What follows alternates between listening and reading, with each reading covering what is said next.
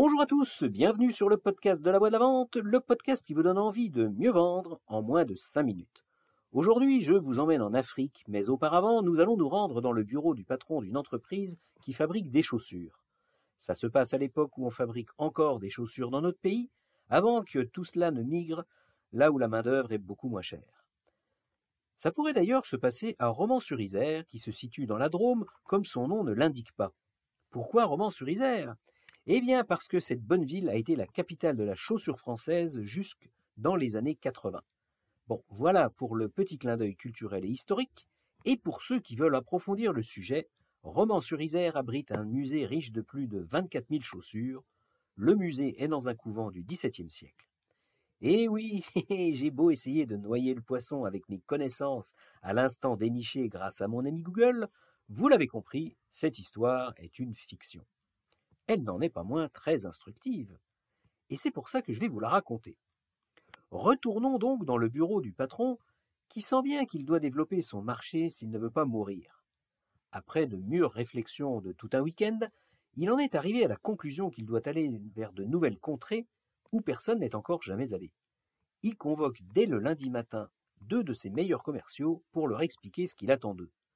Bonjour messieurs, je vous ai convoqué ce matin parce que je veux vous confier une mission de prospection. Vous allez vous rendre en Afrique, dans des villages reculés, au fin fond de la brousse. Je voudrais savoir si là-bas on pourrait développer de nouvelles ventes. Les deux gars s'exécutent et partent chacun de leur côté en Afrique.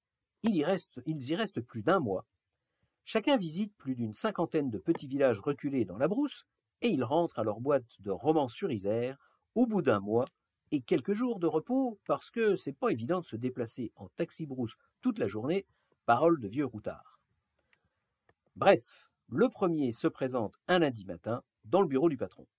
Il lui montre son périple sur une carte il lui raconte toutes ses péripéties par le menu. On va dire que ça, c'est la méthode de l'étude de marché. Et puis, il termine par une conclusion sans appel. Monsieur le directeur, je suis désolé, il n'y a pas de marché pour nos chaussures là-bas. Tous les gens que j'ai rencontrés marchent pieds nus.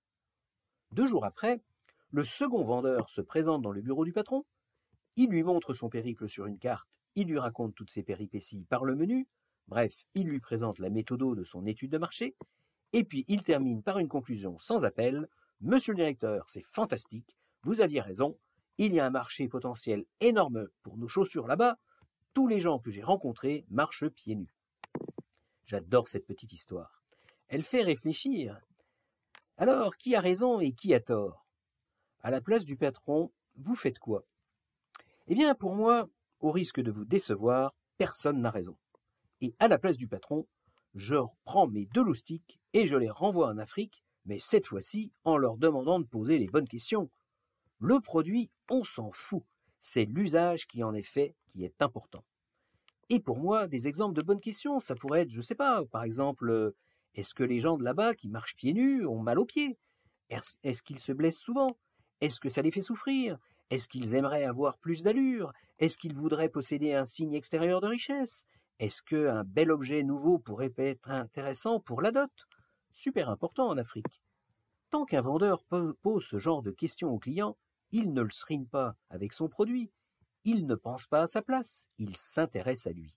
Oui, je répète la formule magique, il s'intéresse à son client. Et avec cette posture, il ne vend pas, il fait acheter. Vous savez, c'est comme le te cop hollandais. Bon, je ne sais pas si ma prononciation est bonne, je ne suis pas un expert en hollandais. Mais les Hollandais, pour moi, ce sont les rois du commerce. Te ça veut dire à acheter. Ils mettent ça pour indiquer que leurs maisons sont à vendre et qu'elles sont sur le marché. Nous, on écrit à vendre. C'est pas la même chose. Alors et vous, comment est-ce que vous vous y prenez pour présenter votre solution chez un prospect? Je vous laisse réfléchir à trois bonnes questions à poser pour donner envie à votre interlocuteur de s'intéresser à vous et à votre produit. Voilà, voilà, sur ces belles paroles, je vous laisse et je vous dis à jeudi prochain. À bon entendeur. Salut